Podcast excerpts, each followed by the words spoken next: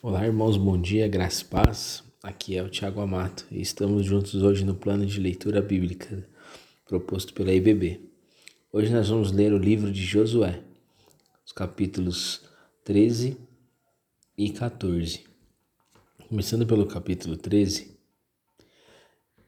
nós vamos ler que Josué já era velho e ainda havia muita terra para ser conquistada. É muito interessante notar que no capítulo anterior somos informados de que ele venceu 31 reis nos mais diferentes cenários. Em qualquer liderança, este é um número muito notável. Mas mesmo assim ainda não foi suficiente para viver tudo que Deus tinha planejado. É, o que eu quero dizer é que o plano de Deus para as nossas vidas às vezes é mais do que nós imaginamos, sonhamos e oramos. É, e achamos que merecemos menos do que aquilo que Deus tem preparado para nós. Na vida, muitos servos e servas de Deus ve, vejamos que podemos ousar, ousar acreditar que podemos ir a níveis maiores em Deus é, pela sua glória, pelo seu plano, pela sua majestade, e por isso tudo o que precisamos fazer é nos render e seguir o Espírito Santo. No restante do capítulo, vemos que com justiça ele reparte as porções de cada tribo. Ele recompensa cada uma das famílias que lutaram ao seu lado para que tudo aquilo que se tornasse realidade. Josué é um homem de Deus, excepcional, um verdadeiro modelo não se vê ganância ou avareza é, em sua liderança, mas justiça, retidão e um profundo amor a Deus. Passando agora para o capítulo 14, nós vemos é, um pedido corajoso de Caleb e cheio de fé. Quando os espias desanimaram o povo com um relatório de pânico, ele e Josué foram os únicos que permaneceram crendo no Senhor.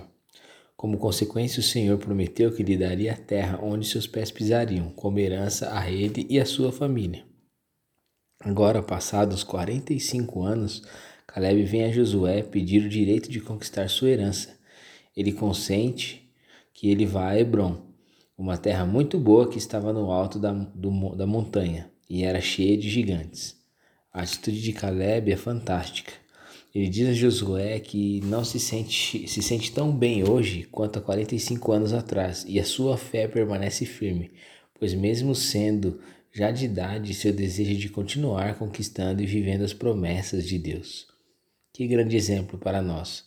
Muitos que estão cheios de vigor e têm a vida inteira pela frente, têm as promessas de Deus, mas desanimaram. Muitos não foram nem pelo combate, mas pelo rumor de guerra. Estão com medo, sentindo-se incapazes. Esqueceram que a batalha é do Senhor e não nossa. Ao invés de se manter uma atitude confiante no que Deus é poderoso para fazer, tentam com suas próprias forças, por isso se sentam cansados. Caleb vivia debaixo da unção de Deus e, mesmo passado 45 anos, seu vigor e seu ânimo continuavam intactos. Então vamos orar. Senhor, somos gratos a Ti por essa leitura de hoje, pelos exemplos que nós vimos aqui de Josué e também nós vimos aqui de Caleb na nossa leitura de hoje.